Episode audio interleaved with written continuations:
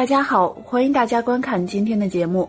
在佛陀还住世的时代，有很多具有神通的修行者，但对于这一类人，佛陀却把他们视为外道，并认为他并不是佛教所追求的终极大道。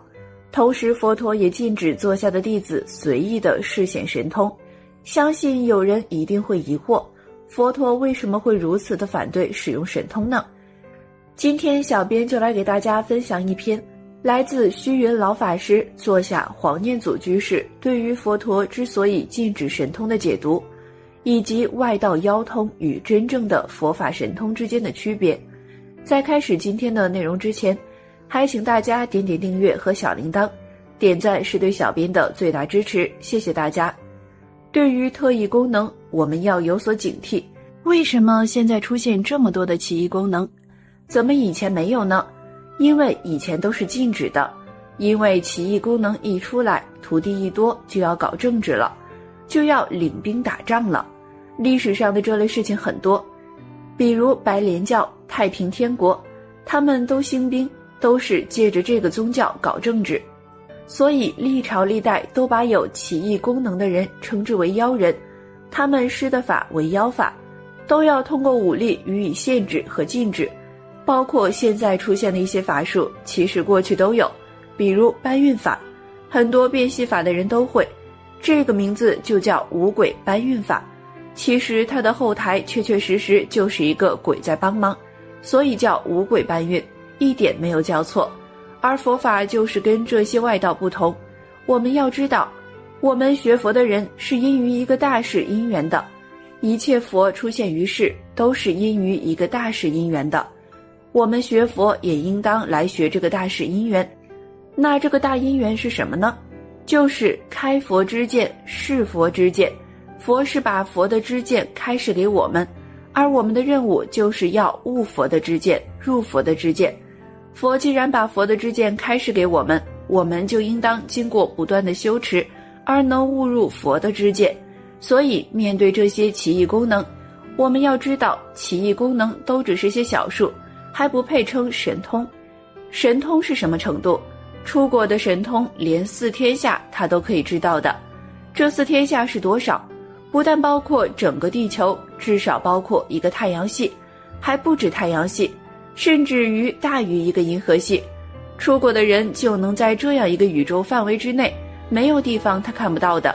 现在出现的这些个奇异功能现象，跟这一比，实在算不上什么。那么这些通在佛教里叫什么呢？它被称为圣末边事，与我们这个大事因缘没有关系。你知道天宫上那跳什么舞？这与你这悟佛之见有什么关系呢？有很多人就贪看那个跳舞去了，这就大错特错了。世间东西你都还留恋不过来，天宫上的事你也爱去了，所以人有时候很愚痴。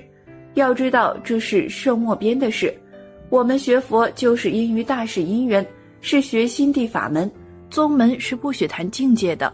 宗门不但不许谈这些奇异功能，就是你修持正当的境界也不许谈。我到了什么境界，得了什么神通，宗门不许谈境界。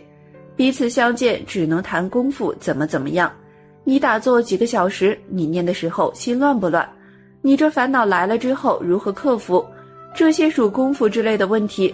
因此，这个出发点就不一样。第二点，所有我们修持的功德要回向法界，让法界一切众生都能觉悟。我们要使自己破无明、开智慧，也就是悟佛之见、入佛之见。我们的功德就在这一方面起作用，因为我们无始以来的罪业是无量无边的，那么就要靠我们现在的修持去把它洗干净，去剔除、消灭掉。所以修行可不是让你出现这样或那样的怪、那样的奇。第三点，佛教不许拿特异功能来做宣传。就这一点来讲一个实际的例子，很有意味。一个是梅光西居士，因为他是修公路的，沿着公路就修到了西康、西藏。他认识了一位小活佛，这个小活佛转世在武汉，但是大家把他找到了，把他连他的父母都接到了康藏。后来他去了康藏之后，他看见来的是汉地人，很欢迎，把从上海带来的饼干拿来请客。他们都很熟。这个小活佛就有两件事，一件事情他跟他父母说：“你们赶紧回去吧，这里快要出乱子了。”他父母还挺尊重他的话，就离开康藏回到了武汉。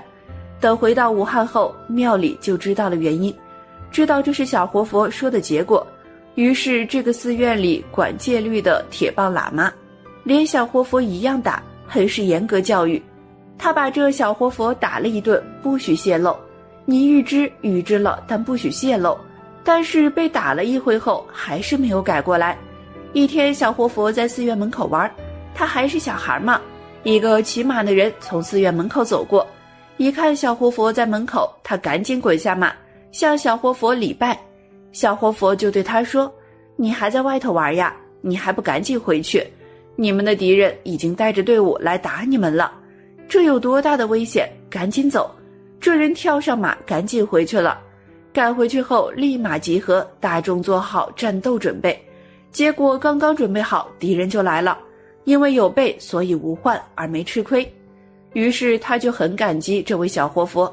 为了感激活佛，带了很多礼物去给活佛送礼、磕头道谢。寺院把这些都收下了。等客人都走了，铁棒喇嘛又来了，又打了小活佛一顿。虽然这都是小事，但好事也不许。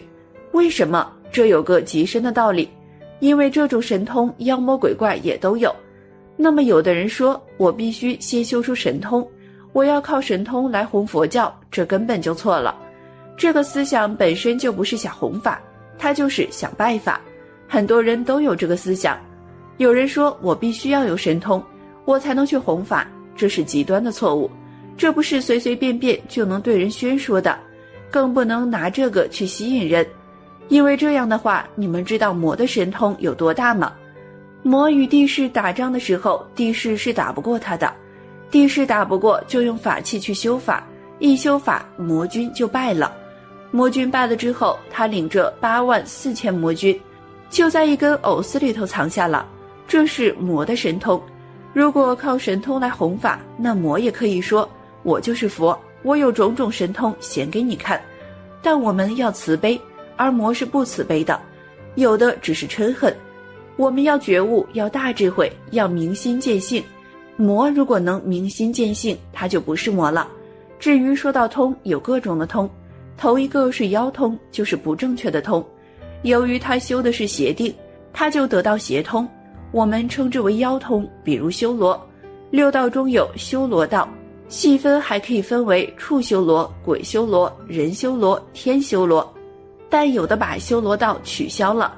分在其他道里头了，成为五趣，比如《无量寿经》成为五趣，天修罗最高了，最低是畜修罗，所谓的仙之流，实际上就是畜修罗，有些鬼鬼神也是鬼修罗，都属于修罗道，他们的确是很有神通，凡外道都有这种经验，所以练道家很怕你开鬼脉、开鬼眼，这个是坏事。